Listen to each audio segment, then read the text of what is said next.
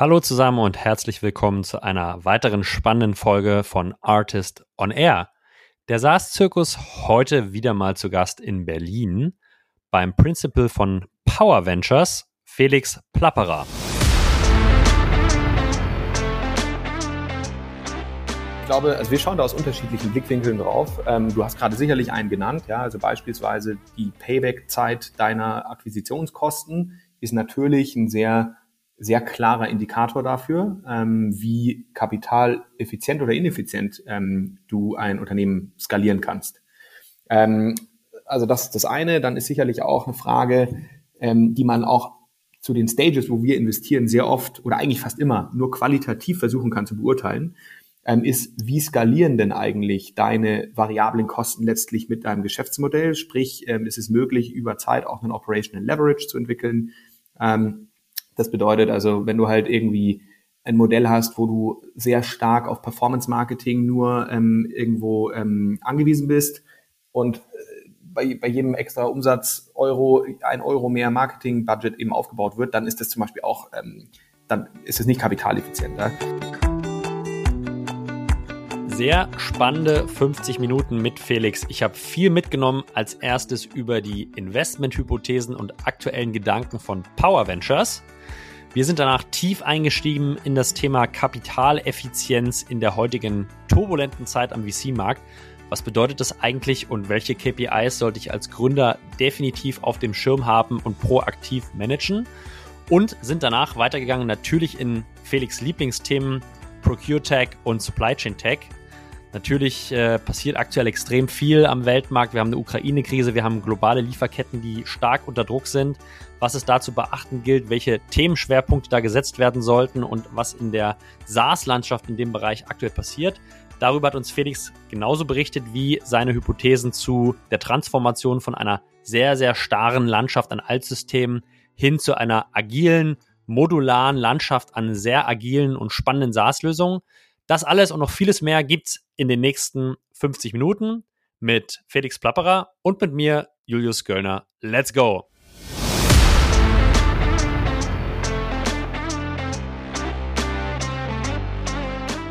Artist on Air, der SaaS-Podcast für den deutschsprachigen Raum. Wertvolle Tipps von erfolgreichen Gründern, Top-Investoren und führenden Industriepartnern, die euch bei der Skalierung eures Unternehmens schnell und unkompliziert weiterhelfen. Zusammengestellt von Janis Bandorski, Julius Göllner und Matthias Ernst.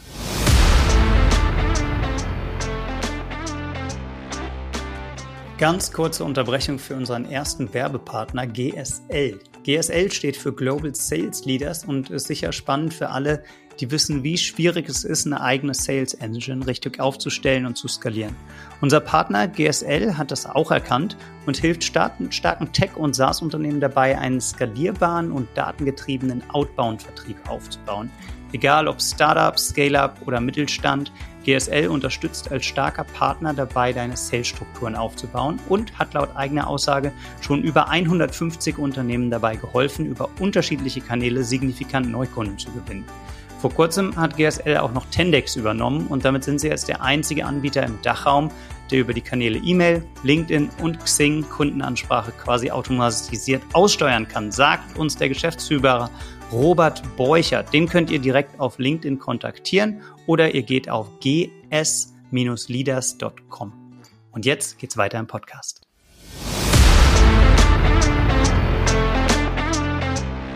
Jetzt ist die VC-Landschaft Felix ja sehr weitreichend. Vielleicht kannst du mir und unseren Hörern mal helfen, Power da ein bisschen einzuordnen. Also worin, woran investiert ihr, welche Stages, was ist so euer, was sind eure Fokusthemen, eure Investmenthypothesen? Fände ich mal super spannend, da eine Einordnung von dir zu hören. Ja, klar, super gern. Ähm, lass mich mal bei, also bei, dem, bei den äh, Fakten sozusagen anfangen. Also wir machen Early Stage B2B Tech, immer sehr schön in vier Worten zusammengefasst. Das heißt ganz konkret, dass wir in Pre-Seed und Seed-Finanzierungsrunden ähm, investieren, ähm, wo wir in der Regel dann entweder Lead-Investor oder Co-Lead-Investor sind. Ähm, und äh, das heißt konkret dann auf Tickets bezogen. Ähm, das größte Investment, was wir theoretisch machen können, sind dreieinhalb Millionen äh, als initiales Investment. Das ist allerdings ein ziemlicher Outlier. Ich glaube, das ist in der gesamten Historie überhaupt erst einmal passiert. Ähm, das kleinste Investment gibt es insofern nicht so richtig. Ähm, ich würde sagen, dass so drei Viertel unserer Deals ähm, so aussehen, dass wir da zwischen ein und zwei Millionen ähm, investieren und das dann entweder als Lead oder Co-Lead machen, sprich die Finanzierungsrunden liegen dann normalerweise irgendwo zwischen eins bis vier, fünf Millionen ähm, Euro, wo wir dran teilnehmen. Ähm, wir investieren aktuell jetzt aus dem dritten, beziehungsweise je nachdem, wie man zählt, zweiten oder dritten Fonds. Ähm, Power ist gestartet mit einem 10 Millionen Fonds, beziehungsweise eigentlich einem Vehikel. Ähm, das war äh, äh, zu Zeiten, also ist auch schon etwas länger her, da, da sind so Investments wie auch zum Beispiel Amorelli oder Flaconi, die ja jetzt nicht bekannt für die B2B-Tech-Engel äh, sind, äh, mit eingeflossen. Ähm, das war, und es war auch kein institutioneller Fonds damals, sondern das war so eine Art ähm, Angel-Vehicle letztlich, ähm, was allerdings schon damals sehr professionell gemanagt war. Ähm, und dann haben wir danach den ersten institutionellen Fonds geraced. Das waren dann 60 Millionen. Äh, und seitdem haben wir auch exklusiv nur noch B2B-Tech-Investments äh, gemacht. Und jetzt haben wir ähm, vor einem Jahr ähm, den, den zweiten bzw. dritten Fonds eben geraced, ähm, wo wir jetzt tatsächlich vor, vor am Freitag, wenn ich mich nicht irre, ähm, unser Second hatten. Das heißt, äh, die Größe dieses Fonds, die äh, ist noch TBA, also to be announced. Ähm, der Fonds ist allerdings ähm, jetzt seit einem Jahr ungefähr live schon. Wir investieren darauf seit einem Jahr in etwa, haben da jetzt, glaube ich, auch schon zwölf Investments drin. Ähm, ist nochmal natürlich äh, relevant größer als der zweite Fonds. Und wir haben aktuell geplant auf dem Oktoberfest in München, wo wir ein Event äh, veranstalten, wo dann ja 70 Leute aus dem Ökosystem, also Gründer, Angels und und und andere VCs auch ähm, sehr informell zusammen sein werden, äh, dass wir da äh, das, die, die, die frohe Nachricht sozusagen verkünden. Und wo wir hier gerade äh, zusammen im Podcast sind, kann ich dir hier direkt auch gleich gerne eine Live-Einladung aussprechen. Ähm, das ist im Schützenfestzelt ähm, am 26. September. Ähm, bist du natürlich auch herzlich, herzlich eingeladen. Äh, wird sicherlich eine richtig coole Sache. Viel, vielen Dank, vielen Dank, äh, Felix. Äh, weiß ich sehr zu schätzen. Ich werde, äh, so wie es ausschaut, in den nächsten zwei Wochen nochmal Papa. Ähm, oh. Daher muss ich mal okay. schauen, inwieweit Reisen möglich ist oder ob ich äh, mit, mit großen Augenringen vielleicht hier zu Hause versuche, erstmal zu überleben. Aber ähm, vielen Dank, wenn es irgendwie möglich ist, komme ich, komm ich gern vorbei. Jetzt ist B2B-Tech natürlich irgendwie total breites Feld. Ähm, Gibt es bestimmte Industrien, auf die ihr fokussiert oder vielleicht ähm, thematisch äh, Schwerpunkte, auf die ihr fokussiert oder seid ihr komplett agnostisch unterwegs und, und macht alles?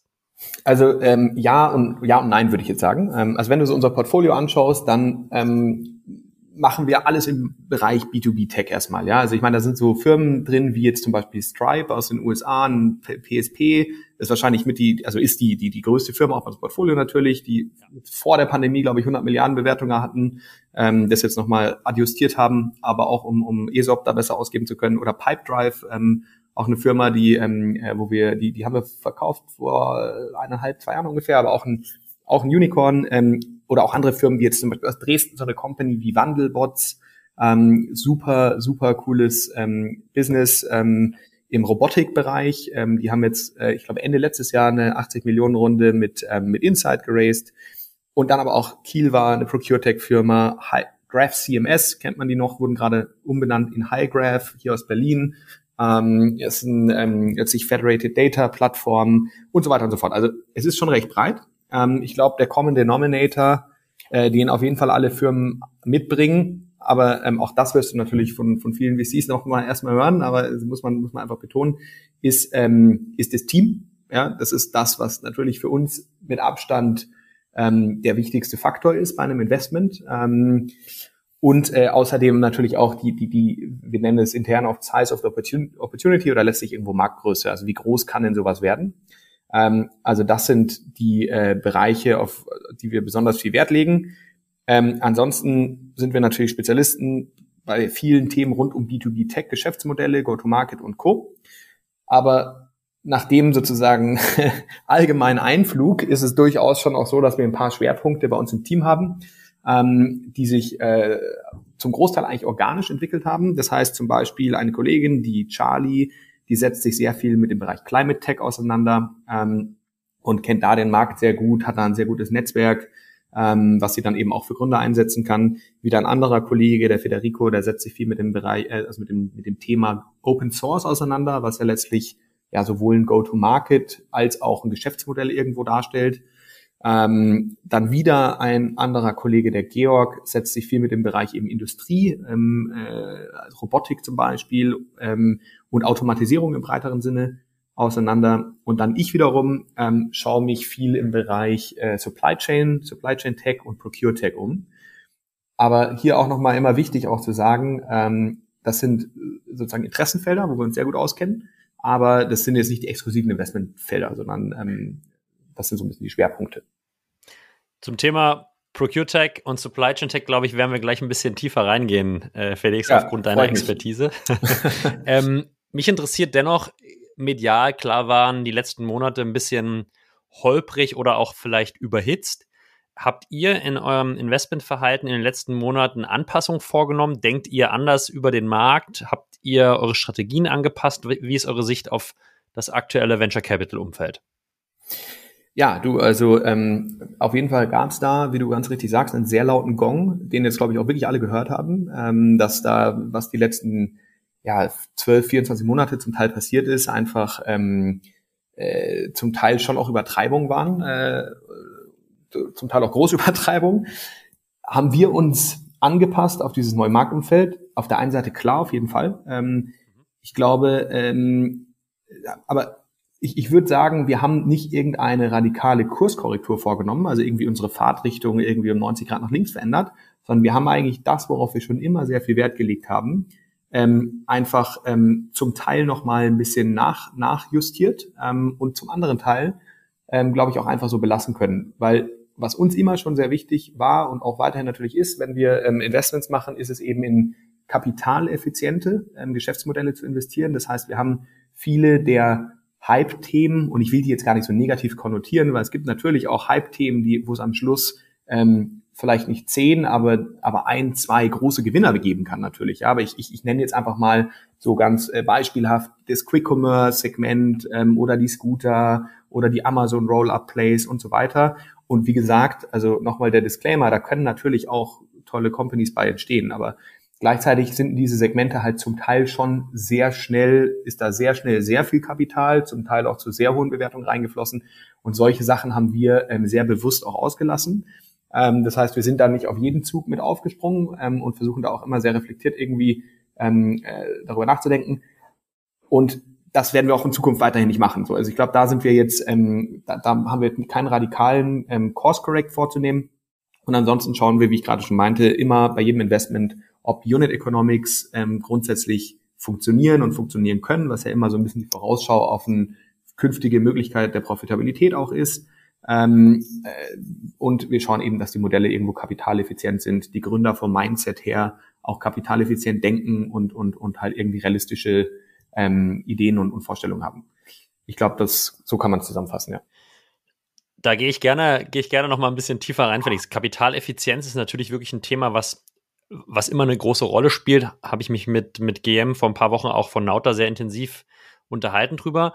Kannst du vielleicht unseren Zuhörern nochmal einfach verdeutlichen, was versteht ihr unter Kapitaleffizienz? Ja? Also was sind wirklich die, äh, die KPIs, auf die ihr schaut? Ist es Payback Times für die, für die Customer Acquisition Costs? Ist es, ähm, also was sind, was sind wirklich Themen, die ihr unter Kapitaleffizienz einordnet? Und wann ist für euch ein Unternehmen in, in einer frühen Phase, in der ihr investiert, ähm, kapitaleffizient oder zumindest absehbar kapitaleffizient? Und wann ist es auch nicht kapitaleffizient?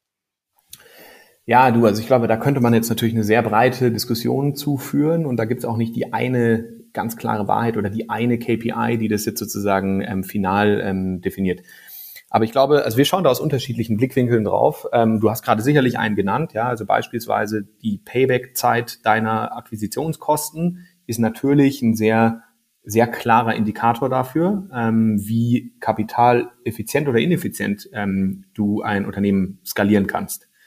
Ähm, also das ist das eine. Dann ist sicherlich auch eine Frage, ähm, die man auch zu den Stages, wo wir investieren, sehr oft oder eigentlich fast immer nur qualitativ versuchen kann zu beurteilen, ähm, ist, wie skalieren denn eigentlich deine variablen Kosten letztlich mit deinem Geschäftsmodell? Sprich, ähm, ist es möglich, über Zeit auch einen Operational Leverage zu entwickeln? Ähm, das bedeutet also, wenn du halt irgendwie ein Modell hast, wo du sehr stark auf Performance Marketing nur ähm, irgendwo ähm, angewiesen bist, und äh, bei, bei jedem extra Umsatz Euro, ein Euro mehr Marketing-Budget eben aufgebaut wird, dann ist das zum Beispiel auch, ähm, dann ist es nicht kapitaleffizienter. Ähm, ich glaube auch, die, die, die Time to Revenue ist ein Thema, ähm, wo wir aber auch unterschiedliche Positionen, zum Teil auch bei uns im Team natürlich, bei den Diskussionen, die wir haben, beziehen. Ähm, ja. Aber ich, ich nenne jetzt mal zum Beispiel ähm, so, so Themen wie Deep Tech, ja. Da hast du natürlich oft ähm, einen längeren Zeitraum, bis du ähm, Umsätze erwarten kannst, als jetzt bei einer, einer, einer SaaS, einem klassischen SaaS-Modell. Ähm, und da ist dann auch immer so ein bisschen natürlich die Frage, okay, wie viel Kapital braucht man denn, bis du dann kommerzielle ähm, Beweise dafür hast, dass das auch alles wirklich funktionieren kann. Ähm, und letzten Endes ist dann halt auch nochmal ähm, in absoluten Terms, gerade auch in Early, also in der, in der Frühphase noch ähm, der Burn irgendwo, ja, der für die nächsten, für die nächste Zeit und in der Vorausschau geplant wird, ähm, äh, ein Indikator auch dafür, wie ein Gründer denkt und wie ein Gründer versucht, eine Company aufzubauen. Spannende vier Punkte. Ich würde mal auf die ersten zwei vielleicht nochmal äh, noch eingehen, und zwar Payback Times ist natürlich extrem abhängig vom Modell und Industrie, ist mir bewusst, aber gibt so einen Korridor oder Orientierung, wo ihr sagt, okay, wenn wir uns wirklich ein SaaS-Modell angucken, dann sollte Payback Time kleiner sein oder also kleiner sein als X oder nicht größer sein als Y. Ähm, Gibt es so ein paar Indikatoren, wo sich vielleicht auch ein Gründer dann orientieren kann, sagen, hey, hier sind wir wirklich noch nicht effizient, hier müssen wir irgendwie nachjustieren, hier sind wir schlecht? Ähm, oder sagst du, es ist so variabel und so unterschiedlich, kann man nichts, kann man nichts sagen? Ja, also wieder so ein bisschen, ich glaube, beides ist wahr, was du sagst. Auf der einen Seite ist es sehr variabel und unterschiedlich und man kann da jetzt keine klaren Faustregeln formulieren, die, die immer zutreffen. Ähm, es ist auch immer ein bisschen eine Frage natürlich, zum Beispiel der Lifetime Value, ja, wie groß ist der? Und es sind dann Verhältnisse, die ja auch zueinander irgendwie stehen, die dann funktionieren sollten. Ähm, aber sehr grob, aber ich glaube, das, was ich da jetzt sage, ist so eine ein bisschen eine Binsenweisheit natürlich, die man auch oft irgendwo im, im, im äh, also in, im auf Google und Co. findet. Ähm, aber ich glaube, eine, eine Payback-Time, die unter einem Jahr liegt, ist natürlich mhm. super. Ähm, und je kürzer, desto besser, ja. Also wenn wenn es jemanden gibt mit einer dreimonatigen Payback-Time, äh, dann dann äh, bitte sofort bei mir melden. Also äh, je, je, je kürzer, desto, desto besser. Ich glaube, wenn man so auf Software-as-a-Service-Modelle schaut, alles, was unter zwölf Monaten liegt, ist gut. Ähm, alles, was unter neun Monaten liegt, ist sehr gut. Äh, ich glaube, das sind so die allgemeinen Aussagen, die ich da machen kann. Ja, super. Sehr, sehr hilfreich und sehr spannend. Der zweite Punkt war noch sozusagen die Skalierung der variablen Kosten, also sozusagen gewisse Kostendegressionseffekte. Das heißt, ich muss nicht immer noch äh, einen Euro Marketing mehr ausgeben, um zwei Euro Umsatz zu machen. Ähm, was sind so, was sind so Effekte, die, die, die du sagst, wirken sich da positiv aus? Also wie kann man nicht nur über Marketing oder jetzt Vergrößerung des Sales-Teams skalieren, sondern gibt es Netzwerkeffekte, die ihr seht, vielleicht auch jetzt in der Überleitung schon zu ProcureTech oder was sind, was sind Mechanismen, über die man als Gründer vielleicht auch nachdenken sollte, um eine Kostendegression in den CACs, in den Acquisition Costs hinzubekommen? Ja, das ist eine sehr gute Frage und glaube ich auch wirklich ein Thema, ähm, wo wir auch, wenn wir mit unseren Firmen zusammenarbeiten, viele Diskussionen haben und immer wieder auch kreative Wege suchen, äh, um da halt ähm, äh, den, den Effekt zu haben, äh, auch, über den wir gerade sprechen. Also ich glaube, man kann es einmal natürlich in den, in den also Senkung der Akquisitionskosten ähm, in absoluter Höhe, ja, und da gibt es natürlich manche Kanäle, die äh, günstiger sind als andere. Also ich glaube, ja, wir haben eben Performance Marketing angesprochen. Das ist tendenziell eben ein Kanal, der nicht so gut skaliert. Ähm, das sozusagen ähm, äh, krasse Gegenteil dazu ist Inbound, ähm, äh, Inbound Leads, die man als Unternehmen einsammeln kann. Äh, das ist eigentlich das, wo man jedes äh, SaaS-Modell auch versuchen möchte hinzuentwickeln. Das ist ein immer zunehmend hoher Anteil ähm, der Leads eben inbound kommt. Wie kommt man dahin? Ähm, auch das ist wieder, gibt es, glaube ich, einen riesigen Blumenstrauß an Möglichkeiten, aber ich glaube, ein, ein Schlagwort und auch hier immer sehr abhängig vom Geschäftsmodell und Produkt und Co. Aber ein Schlagwort ist zum Beispiel ähm, Content Marketing, ja, also dass man eben Content ähm, aufbaut, mit dem man dann ähm, eine Thought Leadership etabliert, ähm, mit dem man dann auch über SEO letztlich findbar wird und der ähm, äh, letztlich dazu beiträgt, dass Unternehmen einen finden oder Kunden einen finden und man sie nicht mehr finden muss. Ähm, ähnlich oder, oder anderes Thema ähm, ist natürlich das ganze Thema Product-led Growth. Das heißt, dass man ähm, ein, ein Produkt so entwickelt, dass es sich äh, fast von selbst verkauft, dass man über Netzwerkeffekte und Word of Mouth ähm, letztlich die Verbreitung des Produkts äh, in der Kundengruppe vorantreiben kann.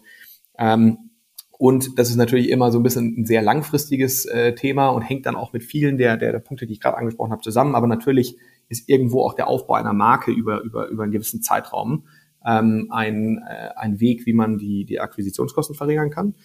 Und dann gibt's noch natürlich einen ganz anderen Hebel, ähm, der zu positiven Unit Economics führt und das ist ähm, die Account Expansion. Ja, das heißt, dass man natürlich ähm, bei den vorhandenen äh, Kunden ähm, Mechanismen irgendwo äh, nutzt, dass die im nächsten Jahr mehr zahlen als als heute oder idealerweise schon im nächsten Monat ähm, und so äh, die Umsätze eben auch bei den Bestandskunden zunehmend wachsen. Also das ganze Thema Upsell ähm, ist auch ein Thema, wenn wir uns eine, eine, eine Early-Stage-Firma anschauen, wo wir immer versuchen zu verstehen, wie einfach oder schwierig ist es hier ähm, entweder horizontal, ähm, sprich ähm, über, also zum Beispiel in einer Firma zu wachsen oder vertikal in unterschiedliche Produktfeatures ähm, äh, äh, den Umsatz zu erhöhen. Sehr spannende Gedanken und äh, an der Stelle kann ich vielleicht mal kurz verweisen auf eine der, der letzten Folgen mit, mit Textu, mit Roger, die nämlich genau den Go-to-Market in einer ganz, ganz frühen Phase gemacht haben über ein äh, Content-Marketing-Modell und sehr, sehr viel Valuable Content äh, aufgebaut haben und dadurch extrem inbound getriggert haben, um das Thema der multinationalen Umsatzsteuer äh, irgendwie zugänglicher zu machen, ja, und accessible zu machen, was extrem ja. gut funktioniert hat. Ähm, da kann ich deinen Gedanken da super folgen und ist vielleicht auch ein guter Übergang, äh, Felix, zu einem deiner Herzensthemen, nämlich äh, ProcureTech. Ähm, jetzt ist wahrscheinlich auch nicht jedem klar, wa was, mein, was meint der Julius, was meint der Felix damit. Vielleicht kannst du uns einmal kurz abholen, was ihr oder du in, unter Procurement ähm, versteht. Ja, ja, super gerne. Aber bevor ich da hinkomme, noch kurz ein, ein, ein Kommentar zu dem, was du gerade meintest. Also Textu ist natürlich wirklich super auch dafür geeignet, ja, um Content Marketing ja. zu machen. Da kannst du so viele coole Stories drumherum bauen und das hat mich nämlich gerade erinnert an Pipedrive, mhm. ähm, die dafür auch super geeignet, also ein sehr, sehr gutes Produkt hatten für Content Marketing und die haben dann zum Beispiel, die hatten natürlich alle möglichen ähm, Produktdaten ihrer Kunden und konnten dann so verallgemeinerte Statistiken herausbringen, irgendwie die Sales-Weltmeisterschaft durchschnittlich, wie schnell ist die Lead Velocity von in Argentinien gegenüber Deutschland oder irgendwie sowas halt, ja. Also das sind schon coole und witzige Sachen, die man auch machen kann, wenn man da die richtigen Modelle für hat.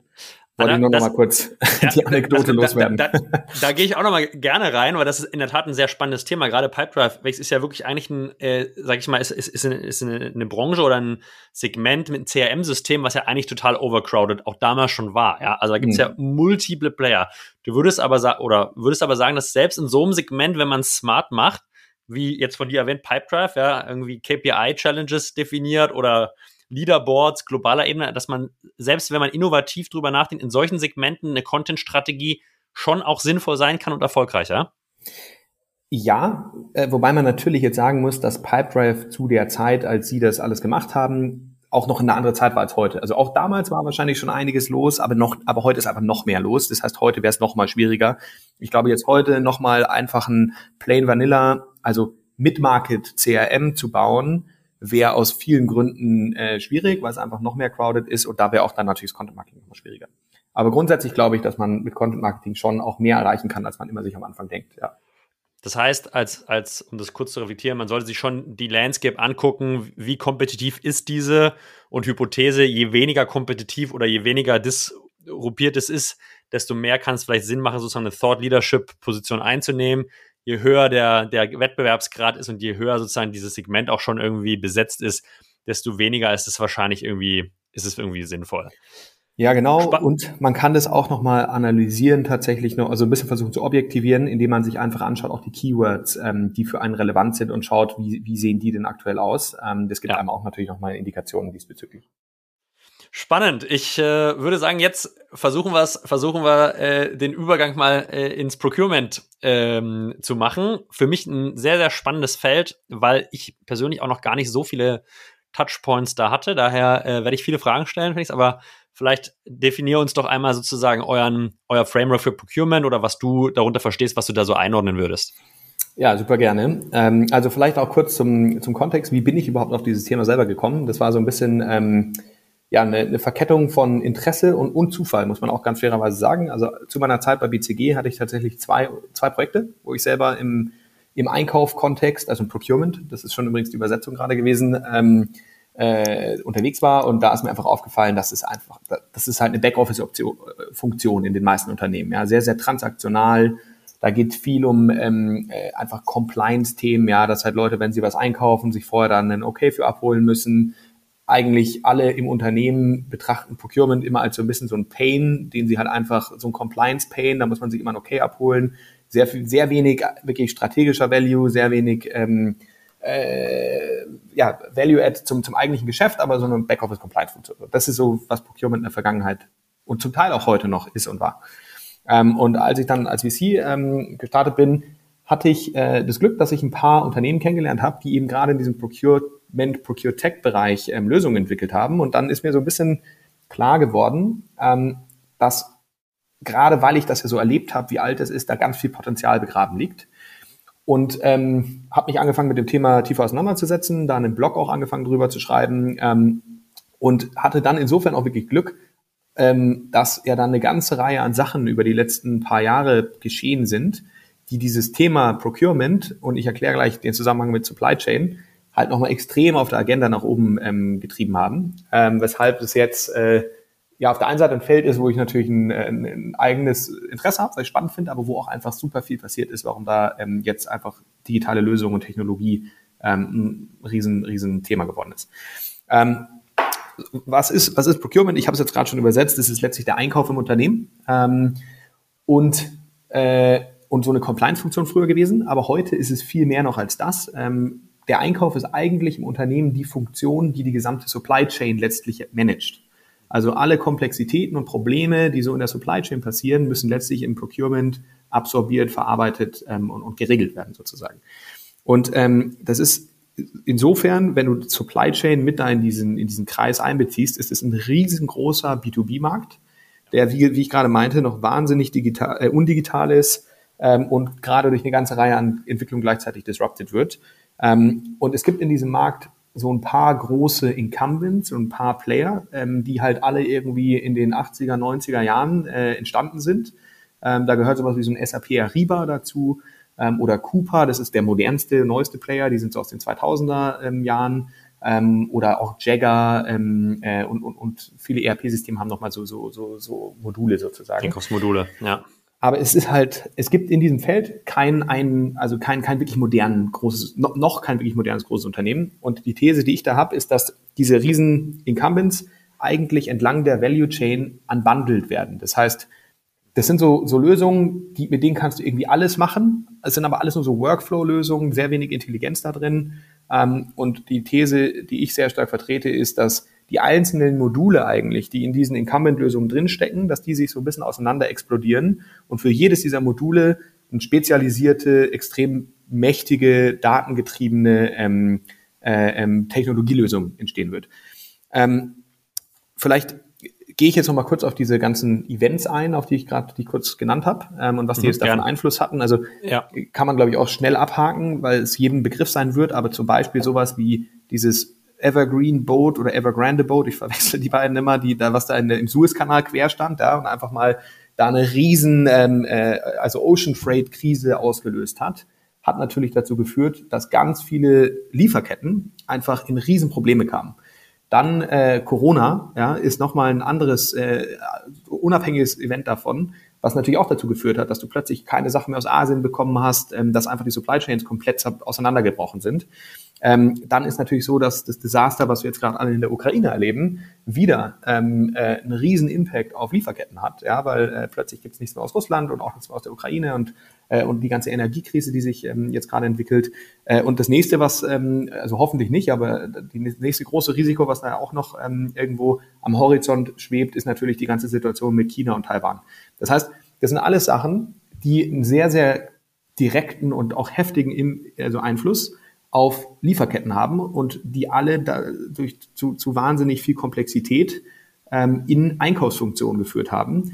Und diese Einkaufsfunktionen, wie ich es eben ja schon beschrieben habe, sind halt äh, zum großen, größten Teil äh, nicht hochmodern ähm, und sehr manuell und, und umständlich organisiert. Und deswegen ist es halt auf der ist das Thema Einkauf auf der wirklich strategischen Agenda ganz, ganz vieler Unternehmen halt jetzt auf einen der Top drei Plätze gerutscht. Und da wird halt jetzt äh, dafür gesorgt, dass sich diese äh, Funktion radikal modernisiert und, und, und technologisch und reaktiv, flexibel, schnell aufstellt.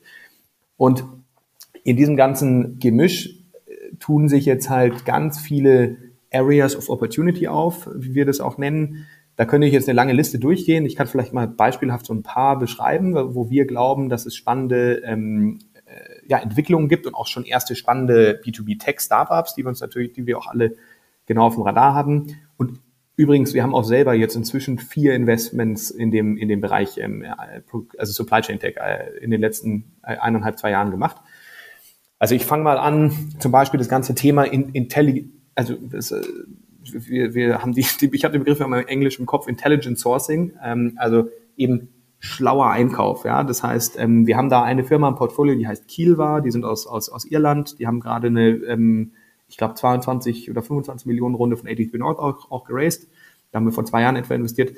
Ähm, die helfen ganz großen Unternehmen, Siemens und Co. eben dabei, dass die, wenn sie große Sachen einkaufen, also da geht es dann wirklich um den Einkauf, da gibt Siemens 100 Millionen Euro für seine Logistikleistung aus, die, da wo sie am Anfang des Jahres Rahmenverträge schließen. Ja, da, da, da, da laden die dann ähm, Dutzende von, so, von Lieferanten ein, die dann in, in Dutzenden von, von äh, Dimensionen Angebote abgeben und das muss dann alles optimiert und gegeneinander abgewogen werden. Und da ist Kielver eben eine Lösung, die sehr datenorientiert ähm, viele dieser Schritte automatisiert und eben eine Lösung darstellt. Anderes Beispiel ist das ganze Thema Supply Chain Risk Management. Also das ist so ganz obvious bei dem Problem, die ich eben genannt hatte, eben natürlich nützlich. Da gibt es Firmen wie ein Risk Methods äh, oder auch ein Pre-Wave, ähm, die dafür sorgen, dass du als Unternehmen eben ein Frühwarnsystem hast, wenn es irgendwo in dem Lager äh, in, in Bangladesch brennt, ja, und dann vielleicht da von dort nichts mehr geliefert wird, dann wirst du halt sehr früh darüber ähm, notified und kannst darauf reagieren. Dann natürlich ein ganz großes Thema ähm, ist das ganze Thema Nachhaltigkeit und Scope, Scope 3 Emissionen ist halt eigentlich das Schlagwort hier. Ähm, ja. Weil auch da ist der Einkauf letztlich einer der ganz großen Hebel, an dem man ansetzen kann, um als Unternehmen selber seinen äh, CO2-Fußabdruck ähm, aktiv zu beeinflussen. Weil natürlich das, was man einkauft, einen ganz großen Einfluss darauf hat, wie viel man als Unternehmen insgesamt ähm, an, an eben äh, ja, CO2-Impact hat. Ähm, da gibt's auch äh, hier in Berlin Carpme zum Beispiel, ähm, Super Company oder ähm, responsibly.tech und Root, ähm, Pre-Seed, die, die neulich äh, geraced wurde. Äh, genau, und die Liste geht noch lange weiter. Ganz spannender oder sehr, sehr spannende Punkte, die du da erwähnst, Felix. Ähm, ist es ein bisschen vergleichbar, wenn man jetzt mal die, den Gedankengang macht oder die Transformation in, in die Sales Landscape? Ja, wir haben von kurz über Pipedrive gesprochen, ja, dann hat man ja auch, sag ich mal, sehr, sehr unterschiedliche Teile der Wertschöpfungskette von, sagen wir mal, vielleicht das, den Datenspeicher im CRM, aber brauchen eine Automatisierung vielleicht fürs E-Mail-Versenden, wir brauchen irgendwie eine Ansprache über LinkedIn und vielleicht noch ein Core-System. Und in der Sales Landscape haben wir eigentlich schon diese von dir angesprochene Modularisierung. Du hast ein CRM und dann baust du aber für einzelne Wertschöpfungspunkte oder einzelne weitere Wertschöpfungsschritte eigentlich sozusagen andere Tech-Lösungen da dran. Ja, also wenn wir uns Sales Tech angucken, dann hat wahrscheinlich ein gutes Unternehmen 10 bis 15 Sales Tech Lösungen, die ineinander integrieren. Und wenn ich dich richtig verstanden habe, äh, ist das eigentlich das, was in Supply Chain auch äh, gerade passiert. Wir kommen aus der Historie, wo wir diese monolithischen Großstrukturen haben und du sagst, okay, das bricht jetzt auf in eine ähnliche Landscape, wo du für bestimmte Teile der Wertschöpfungskette eigentlich spezialisierte Lösungen haben wirst. Genau, genau so, ähm, also perfekt zusammengefasst. Ja, also ich glaube, äh, in, in ein paar Jahren von jetzt und zum Teil auch schon jetzt bei unter, modernen Unternehmen ist eben der Supply Chain Tech Stack, wenn man es so nennen will, ähm, besteht eben aus einer ganzen Reihe an Lösungen, während es heute eigentlich immer nur eine Lösung ist. Ähm, genau. Jetzt würde ich mal ein bisschen diabolisch das zweite Thema aufnehmen, was du äh, angesprochen hast. Querstehende Schiffe, Krieg in der Ukraine und jetzt vielleicht noch irgendwie Corona. Ja, jetzt äh, sagt man so, ja, ge gehen wir alles mit. Das sind auf jeden Fall Problemstellungen, die wir haben. Aber wie möchte denn der Felix jetzt durch irgendwie bessere SaaS-Lösungen äh, diese Probleme lösen? Ja? Also das Schiff bekommt er nicht gedreht und äh, den Krieg in der Ukraine wahrscheinlich auch nicht beeinflusst. Äh, ich vermute natürlich, dass eine gewisse Dynamisierung und Flexibilität dadurch reinkommt, aber wie sind deine Gedanken dazu, Felix? ja, also genau, was du gerade zuletzt auch gesagt hast. Also ich glaube, weder ich noch auch diese ganzen Unternehmen können die, die, die großen Probleme, die ich da gerade angesprochen habe, irgendwo äh, direkt lösen. Aber was ja zum Beispiel, also dieses äh, Supply Chain Risiko-Thema, ähm, was ich gerade genannt habe, wenn man als Unternehmen halt ähm, zwei Wochen vorher schon weiß, dass man vielleicht jetzt ein Produkt nicht mehr findet, dann kann man sich halt zwei Wochen oder nicht mehr kriegt von der, von dem eigentlichen Lieferanten, den man da hat, dann kann man sich halt zwei Wochen früher auch schon darum kümmern, einen neuen Lieferanten zu finden. Und ähm, dann bleibt die Produktion vielleicht nicht stehen, ja, weil die Teile, die dann entsprechend gebraucht werden in zwei Wochen, ähm, dann halt äh, äh, nur um ein paar Tage verspätet sind. Ähm, analog, also um, um auf die Beispiele, die ich gerade genannt hatte, auch nochmal zurückzukommen, ich hatte dieses intelligente Sourcing genannt. Ähm, ein ganz großer Aspekt davon ist eben eine Automatisierung. Das heißt, dass solche ähm, Einkauf-Events deutlich schneller abgewickelt werden können als früher.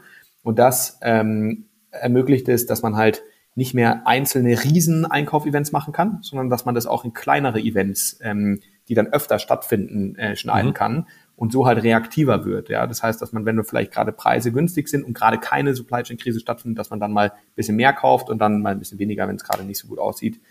Ähm, genau, also und, da könnte ich jetzt wieder durch die Beispiele durchgehen. Aber die, also abstrakt formuliert nochmal werden die, die, die underlying Probleme, die, die, die über oder die übergeordneten Trends, die werden davon jetzt nicht verändert, ähm, aber man kann darauf besser reagieren. Jetzt natürlich super spannend mal zu erfahren, wenn wir uns jetzt dieses alte monolithische System angucken, das äh, versucht ja wahrscheinlich irgendwie 20, 30 verschiedene Use Cases zu lösen, ja, die alten Systeme, also die Monolithen. Ähm, du hast schon gesagt, klar, Team spielt in euren Investmententscheidungen immer natürlich eine entscheidende Rolle, aber nehmen wir jetzt mal das Team als gegeben, sehr starkes Team. Äh, wann wird für euch, sag ich mal, so ein Investment spannend, Felix? Ja, also was muss es mitbringen, ähm, damit, damit ihr euch das anschaut oder ihr es für relevant hält, sozusagen eine von diesen äh, jetzt im Monolithen stattfindenden Problemlösungen dann separat zu lösen? Also was sind wichtige Sachen? Irgendwie Integration in, in die Landscape, irgendwie technologische Vorteile? Was, was sind so die, die Themenblöcke, die ihr euch anschaut? Oder du, vor allem du? Ja. Ja, also ähm, das ist dann auch wieder eine, eine lange Liste an Themen natürlich und auch eine Liste, die sich tatsächlich von Thema zu Thema so ein bisschen unterscheidet. Aber ums ich versuche es mal so generell wie möglich zu halten. Also Team hast du als wichtigsten Punkt natürlich schon gesagt. Das zweite Thema, was ich eben auch einmal genannt hatte, ist eben der Markt beziehungsweise die Size of the Opportunity. Das heißt, die Frage, die wir uns als VC und diese jeder VC immer stellen muss, ist die Frage, wie groß kann diese Firma, wenn alles perfekt läuft, so wie geplant, wie groß kann die denn dann eigentlich werden? Ähm, warum die, also die Frage ist ganz kurz gesagt einfach deshalb wichtig, weil im, im, im VC äh, hat man dieses bekannte Power Law, ja, das heißt am Schluss wird ein Fonds von ähm, wenigen Firmen, die wirklich hoch erfolgreich sind, wird der Return getrieben. Und wenn man dann halt eine Firma hat, die hat eine Glass Ceiling, weil sie halt, die machen, also die Gründer machen alles perfekt und alle äh, irgendwie das Glück ist auch auf der Seite und alles läuft super, aber dann kann man einfach nur an, an Euro X Umsatz hinkommen, dann kann man trotzdem nie zu so einem Return-Treiber für einen Voranschluss werden. Deswegen ist das so eine sehr wichtige Frage, die wir aus unterschiedlichen Blickwinkeln versuchen zu verstehen.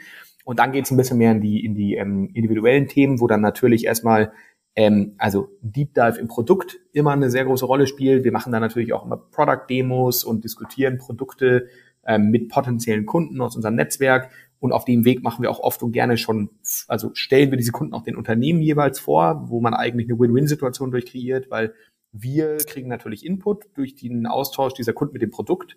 Die können uns dann sagen, ob sie das spannend finden und warum oder warum nicht. Und fürs Unternehmen ist natürlich immer ein spannender, ähm, ein spannender Lead äh, äh und, und ein potenzieller Kunde, den sie dann auch konvertieren können. Also so sind wir vom Vorgehen her eigentlich ähm, immer unterwegs, wenn wir was spannend finden. Ähm, und da versuchen wir zu verstehen, wie groß ist denn dieses Problem, was durch diese Lösung adressiert wird? Ist es ein, also sozusagen ein nice to have, beziehungsweise ein Vitamin oder ein must have, sprich eine Medizin, da haben wir immer so diese Analogie, ja. Ähm, und, und wir suchen natürlich nach den must have, no-brainer Lösungen, wo dann auch, ähm, weil das halt einfach so einen so einen Wert stiftet im Sales-Prozess ähm, eine höhere Urgency entsteht, ja, weil wenn es da einfach ein Produkt gibt, was man als Kunde haben muss, weil jeder Tag, wo man es nicht hat, ist einfach ein verlorener Tag oder man verbrennt mehr Geld, als man müsste oder was auch immer, dann sind die Sales Cycles natürlich auch kürzer. Ähm, genau, also das ist so auf Produktebene, ähm, was wir zu, versuchen zu verstehen, auch immer, wir schauen immer sehr stark auch auf ROI. Das heißt, wir versuchen da die, die Perspektive des Kunden einzunehmen und versuchen zu verstehen, hey, wenn ich jetzt 100 Euro für dieses Produkt ausgebe, wie viel Euro mache ich denn entweder mehr Umsatz oder weniger Kosten? ähm, und, und, und der Faktor X, also wie viel ist das denn eigentlich? Ähm, das versuchen wir auch immer zu verstehen. Dann ist ein ganz wichtiger Aspekt ähm, bei Investments, die wir machen, immer die Frage nach Defensibility. Das heißt, ähm, dieses Produkt, ähm, wie ähm, also wie einfach oder schwer ist es, das denn zum Beispiel zu ersetzen? Also gibt es da sozusagen äh, oder die sogenannten Lock-in-Effekte? Ähm, wie einfach oder schwer ist es, das Produkt zu kopieren? Ähm, also ist es da wahrscheinlich, dass vielleicht irgendwie ein paar, also es gibt manchmal echt so Geschäfte, da schaut man sich das an, denkt so, wow, ist das ein geiles Business, so gute Unit Economics, ähm, so eine No-Brainer ähm, Value Proposition und die Kunden reißen denen das förmlich aus der Hand. Aber dann denkt man länger drüber nach und merkt, okay, ähm, vielleicht ein geiles Angel Investment, aber kein, aber wir glauben zumindest und wir, wir irren uns ja leider auch sehr oft ähm, äh, oder vielleicht auch zum Glück, ja, aber ähm, aber leider kein VC-Case, ähm, weil eben keine Defensibility da. Das heißt, ähm, da kann man vielleicht jetzt für, für einen gewissen Zeitraum sehr viel Geld mit verdienen, aber weil das so attraktiv ist, wird es morgen und übermorgen halt noch fünf, zehn, 15 weitere Anbieter geben und dann wird natürlich auch mit zunehmendem Wettbewerb werden die Kundenakquisitionskosten vielleicht höher, dann ist es nicht mehr so, ähm, dann sind die Unit Economics nicht mehr so gut, vielleicht werden die Cost of Revenue höher, weil irgendwie irgendein ähm, was für Input gut einfach umkämpfter wird. Ähm, also Defensibility ist ein, ist ein super wichtiger Faktor auch für uns. Ähm, und ähm, ja, also ich glaube, wenn ich gerade so laut nachdenke, sind das mal so auf der Oberfläche die allerwichtigsten Punkte, ähm, die, die wir versuchen abzuklopfen. Wie, wie wichtig, ähm, also erstmal danke dafür, Felix, aber wie wichtig ist sozusagen die Integrationsfähigkeit in die bestehenden Altsysteme? Weil ich kann mir vorstellen, Kunde nutzt irgendwie seit jeher dieses Altsystem, ja, das löst halt irgendwie 95 Prozent seiner Probleme eher schlecht als recht. Und jetzt kommt sozusagen eines dieser Fragmente aus dem neuen Universum dazu. Äh, das will er ja eigentlich nicht autark nutzen, sondern das will er ja irgendwie integrativ einbinden. Ähm, äh, also ist das, ein, ist das ein wichtiger Punkt? Und dann zweite Frage, natürlich haben diese Monolithen wahrscheinlich wenig Interesse, äh, diese Integrationsfähigkeit voranzutreiben. Ähm, wie wird damit umgegangen?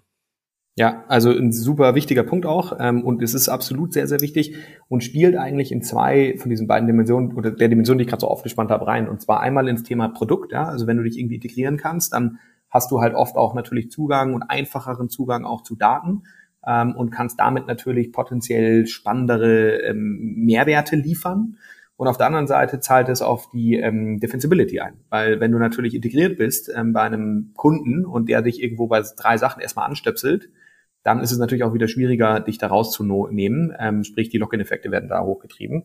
Ähm, also Integration ist für uns ein super, also es ist ein Thema, was wir uns mal genau anschauen. Gleichzeitig muss man natürlich auch immer so ein bisschen aufpassen, dass wenn man jetzt hier ein Produkt hat, was extrem integrationsaufwendig und, und, und, und, und äh, ja, aufwendig eben ist, dass das wiederum auch natürlich eine, eine, eine Hürde sein kann im, im Verkaufsprozess, ja, weil dann auch die sogenannte Time to Value, über die wir auch viel nachdenken, sprich, wie lange dauert es denn eigentlich, bis dein Kunde das erste Mal diesen Wow-Effekt hat, wenn er dein Produkt nutzt, die kann dann natürlich sehr, sehr lang werden. Ähm, und auch, ähm, also im Zweifel brauchst du dann so Implementierungspartner, ja, dass du nochmal irgendwie eine dritte, also eine dritte Partei brauchst, die dein Produkt in, also implementiert. Ähm, und, und, und da musst du natürlich auch im Unternehmen dann erstmal viele, viele Leute haben, die das abnicken und diesen Aufwand auf sich nehmen wollen. Also da gibt es so, das ist ein doppelschneidiges Schwert. Und zur ähm, zweiten Teil deiner Frage, äh, da gibt es, glaube ich, unterschiedliche, also kommt auf den auf den Incumbent sozusagen an. Da ja. gibt's äh, gibt's die einen, die sind eigentlich, also die, die haben den Gong sozusagen gehört, ja, dass das halt äh, das eigentlich eine gute Idee ist, ähm, so eine Art Plattform zu werden, wo man sich dran pluggen kann und dann so ein Ökosystem zu entwickeln. Und dann gibt's andere, die da sehr ähm, eher noch den verschlossenen äh, Ansatz haben. Ja, und ich glaube, die, die den verschlossenen Ansatz haben, ähm, die werden aber dann auch auf kurz oder lang an, an Relevanz einfach verlieren, nehme ich an. Ähm, von daher äh, sollte man immer versuchen, da äh, mit den richtigen Systemen sich eben so auszuintegrieren auch, ja. Gibt es aus deiner Sicht und aus deiner Erfahrung vielleicht mit den bestehenden Teams so, so Best Practice, wie man über das Thema Integration mit den Playern nachdenken kann? Also auch gerade vom Produkt her, gibt es irgendwie technologisch Best Practices oder auch vom, vom, vom Go-to-Cooperation? Also Tipps, die du, die, die dir in den Kopf kommen? Ja, ähm, also den ersten Tipp, Tipp, den ich da jetzt einem Gründer, mit dem ich spreche, geben würde, ist, dass ich ihn mit jemandem verbinde, der sich wirklich richtig gut auskennt. Ähm, äh, da haben wir natürlich bei uns im Netzwerk nämlich alle möglichen ähm, Kontakte, die entweder aus dem Portfolio kommen und das erlebt haben und oder auch bei uns ähm, einfach im, im, im Netzwerk sind, die sich mit der Frage gut auskennen.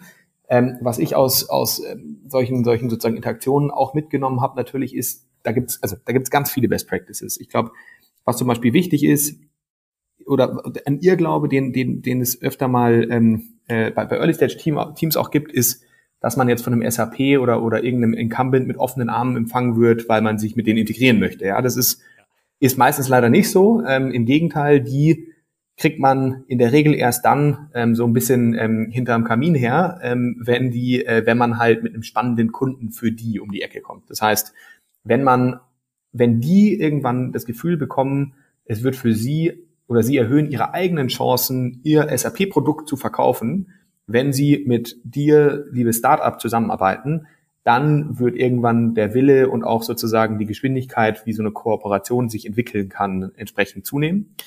Äh, das ist eine Sache, die, die, die, die also ganz wichtig ist zu verstehen.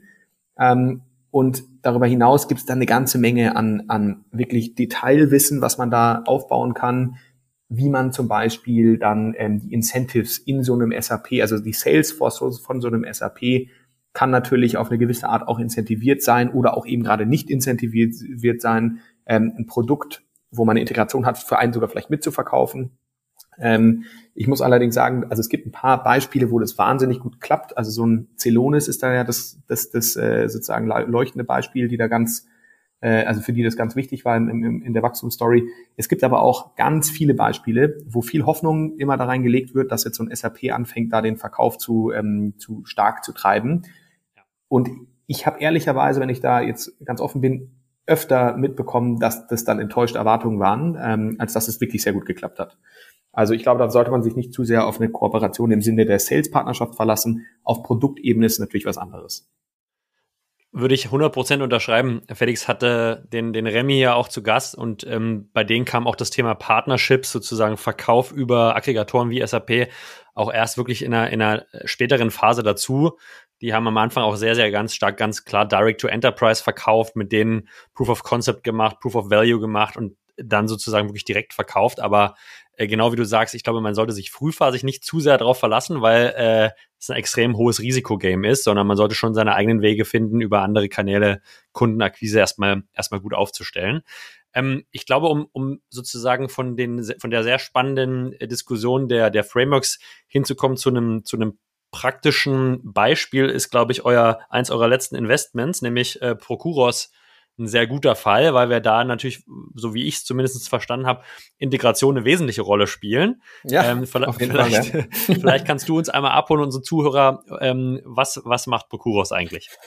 Ja, super gerne. Und das ist wirklich im Kontext der ganzen Sachen, die wir auch gerade so diskutiert haben, ein super Beispiel. Ähm, also ich fange vielleicht immer mal da an, was ist das Problem, was die lösen. Ähm, und das, also Procuros ist eine Firma, die in diesem Supply Chain Tech fällt, äh, Supply Chain Tech Bereich fällt.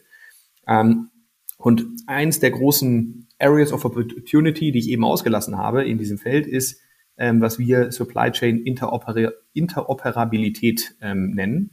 Das heißt, dass Systeme entlang der Supply Chain ähm, miteinander kommunizieren können. Ähm, der Status quo ist nämlich so, dass eigentlich es keine, aus einer Datenperspektive gibt es heute keine Supply Chain, sondern jedes Unternehmen ist immer ein Datensilo. Ähm, und der Austausch von Daten zwischen diesen Unternehmen ist wahnsinnig aufwendig. Äh, und da gibt's halt heute ähm, so der Status quo, wie, wie der Datenaustausch stattfindet, ist ähm, also über E-Mail zum Teil, ähm, also oder ich, ich, Datenaustausch konkretisiere ich vielleicht nochmal. Es geht jetzt hier wirklich um transaktionalen Datenaustausch. Das heißt, wenn, wenn jemand was kauft und dann jemand was und, und entsprechend jemand was verkauft und dann äh, Güter hin und her gesendet werden. Ähm, bei solchen Vorgängen gibt es eine riesen Lawine an Daten, die ausgetauscht werden. Das fängt an bei der, bei der Purchase Order, also der Bestellung, der Order Confirmation, dann gibt's eine, ähm, eine Shipping Note, eine Shipping Confirmation, dann gibt's natürlich die Rechnung, also Invoice äh, und alle möglichen logistikbezogenen Dokumente noch, die auch zwischen den Lagern und so hin und her laufen. Und diese ganzen Dokumente bzw. Daten, die werden dann heute entweder über E-Mail tatsächlich ausgetauscht und dann in den ERP-Systemen abgelegt. Ähm, oder es gibt halt diese Lieferantenportale, von denen man sicherlich, oder die ein geläufiger Begriff sind, aber das sind letztlich auch so Up- und Download-Hubs. Ja, da werden halt diese ganzen Dokumente hochgeladen und dann von der anderen Seite wieder runtergeladen. Ähm, und ein dritter Weg, das ist sozusagen der skalierbarste Weg. Ähm, das ist äh, eine Technologie aus den 80er Jahren, die heißt EDI, äh, ah, Electronic, EDI, ja. Electronic Data Interchange.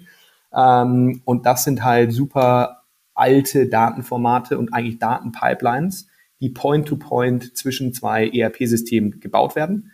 Ähm, das heißt, wenn ich als, als Verkäufer 30 Kunden habe, dann habe ich auch 30 EDI-Verbindungen. Und wenn dann ein Kunde sein System updatet, dann muss ich halt die ganze Verbindung auch updaten. Also es ist ein Riesenpain.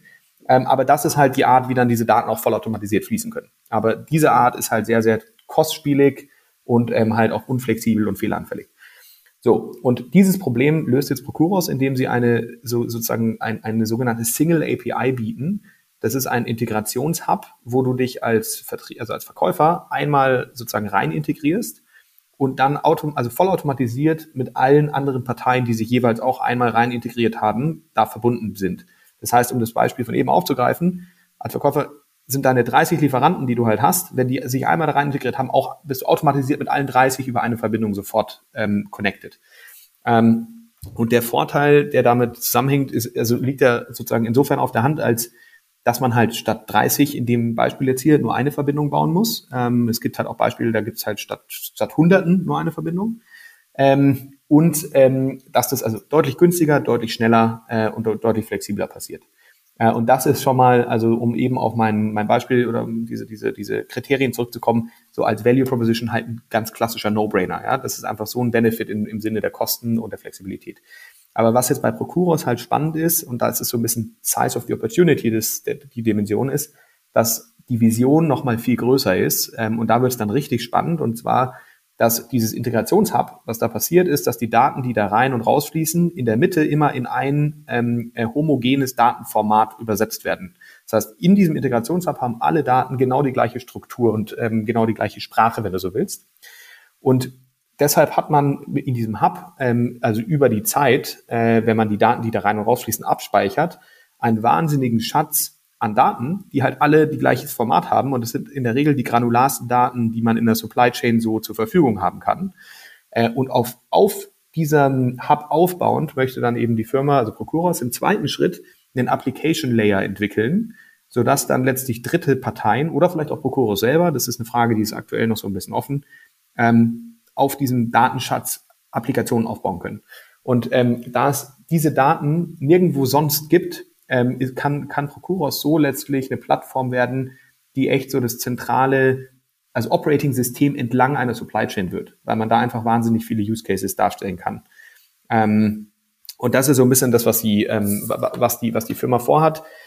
Das Pricing, um da auch noch drauf zu, auf unsere Kriterien zurückzukommen, ist in dem Fall eben transaktionsbasiert. Ähm, und wir haben ja eben über Lifetime Value ähm, und, und Unit Economics gesprochen. Und ähm, das heißt, ähm, je mehr äh, Daten über dieses Hub fließen, desto mehr Umsatz macht, macht Procuros. Und da, da hat man natürlich einen sehr ähm, äh, inhärenten Upsell mit eingebaut, ja, sodass natürlich diese Account Expansion äh, in dem Modell mit ein, eingebacken ist. Ähm, und äh, genau, und ich könnte jetzt noch, noch lange weiter schwärmen. Das ist vom Team her ähm, mit eins der, der, also ist ein, ist ein, ist ein wirklich wahnsinnig überzeugendes Team.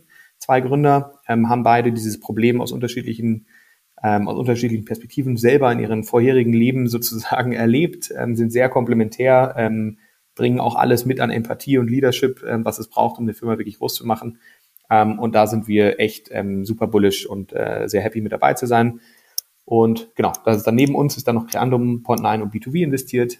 Ähm, und äh, genau, wir, wir sind da sind da sehr guter Dinge, dass man von der Firma noch viel hören wird würde ich mal als AAA-Line-Up an äh, Investoren in dem Bereich bezeichnen. Äh, ja, auf jeden Fall. Also, und klingt auch, sag ich mal, von dem, von dem Potenzial, vom Marktpotenzial, was du gesagt hast, nach einem extrem spannenden, spannenden Case. Ähm, vielleicht nochmal einmal, um es vielleicht zusammenzufassen, nochmal für mich, ob ich es richtig verstanden habe, aber wir nehmen jetzt mal den Beispiel Lebensmittel-Einzelhandel. Du hast Aldi, Lidl und Rewe auf der einen Seite und das Segment ja. Cola mit Fritz Cola und Coca-Cola und so weiter. Und ja. bis jetzt müsste jeder von den Cola-Herstellern sich per EDI mit jedem von diesen Retailern verbinden. Genau. Und was Procuros macht, die machen eine Single API in die Mitte. Das heißt, jeder der Player muss sich eigentlich nur einmal zur API äh, verbinden und kriegt den Access zu allen anderen Playern im System. Und der von dir genannte Application Layer wäre jetzt, okay, wir haben jetzt alle Informationen auf Item-Ebene, also jede mhm. Sorte, die da von A nach B geht, ist äh, bekannt, jeder Preis ist bekannt, jede Discount-Faktoren, wenn die Rechnung auch darüber geht, ist bekannt. Und Procuros könnte sozusagen auf Basis dieser Dateninformationen dann keine Ahnung, Studien für den Cola-Markt rausgeben oder Tenderverfahren oder vielleicht sozusagen neue Marktteilnehmer, Tante Emma Laden in Bielefeld, die jetzt Cola einkaufen will, äh, könnte denen direkt zeigen, hey, folgende, folgende Preise sind theoretisch möglich. Also da, da ist der Fantasie wahrscheinlich keine Grenzen gesetzt. R richtig verstanden meinerseits? Ja, du, super, super Zusammenfassung. Hast du besser auf den Punkt gebracht als ich, glaube ich. Aber ähm, genau, ich, ich glaube, was die Use Cases angeht, also hast du echt schon gute Ideen gehabt.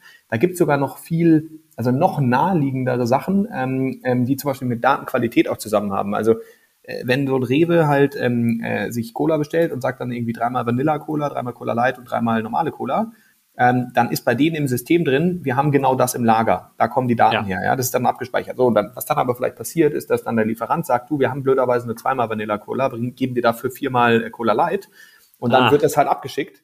Und dann verkauft Rewe halt so fröhlich seine Sachen und merkt dann irgendwann, oh, meine Vanilla Cola ist leer. Ähm, da, so, da habe ich doch drei drin, warum ist die schon leer? Und dann stellt sich halt raus, ah nee, es sind nur zwei angekommen.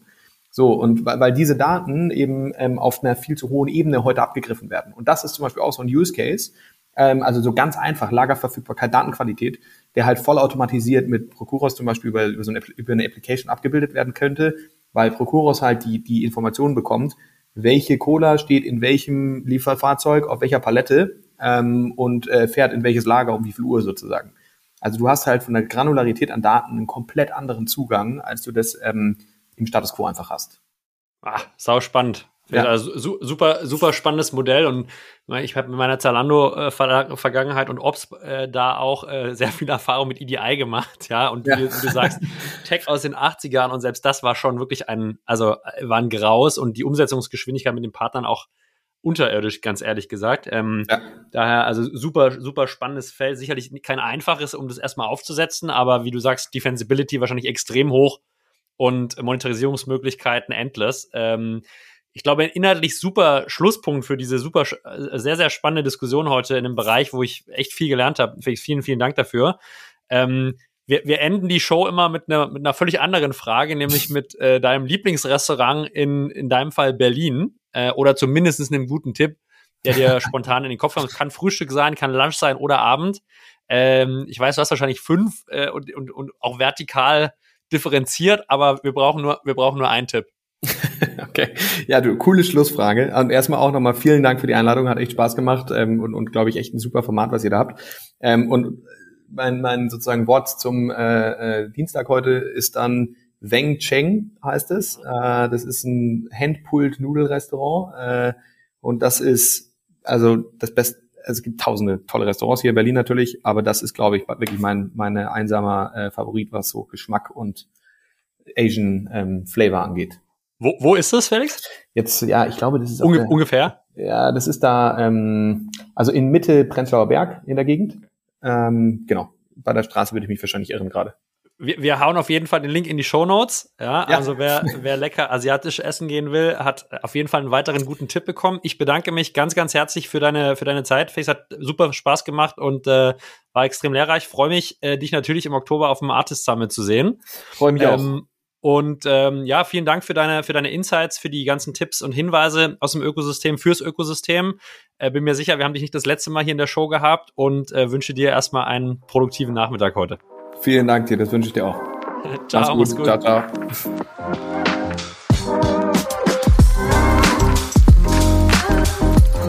Lieben, ganz herzlichen Dank auch in dieser Woche fürs Zuhören. Mir hat es großen Spaß gemacht. Ich habe viel gelernt über Kapitaleffizienz, über Procurement Tech, über Supply Chain Tech und natürlich über Power Ventures. Wenn es euch gefallen hat, wenn es euch nicht gefallen hat, wenn ihr Feedback habt, Anregungen, Wünsche, dann freue ich mich über eine Message von euch gern direkt per LinkedIn oder eine E-Mail an julius at artist.net. Ansonsten freue ich mich ebenfalls, viele von euch zu treffen und zu sehen auf dem Artist Summit am 6. Oktober hier in Berlin. Bis dahin wünsche ich euch allen viel Erfolg im weiteren Auf- und Ausbau eurer Unternehmung und sage Tschüss. Das war's von Felix Plapperer von Power Ventures und von mir, Julius Göllner. Ciao.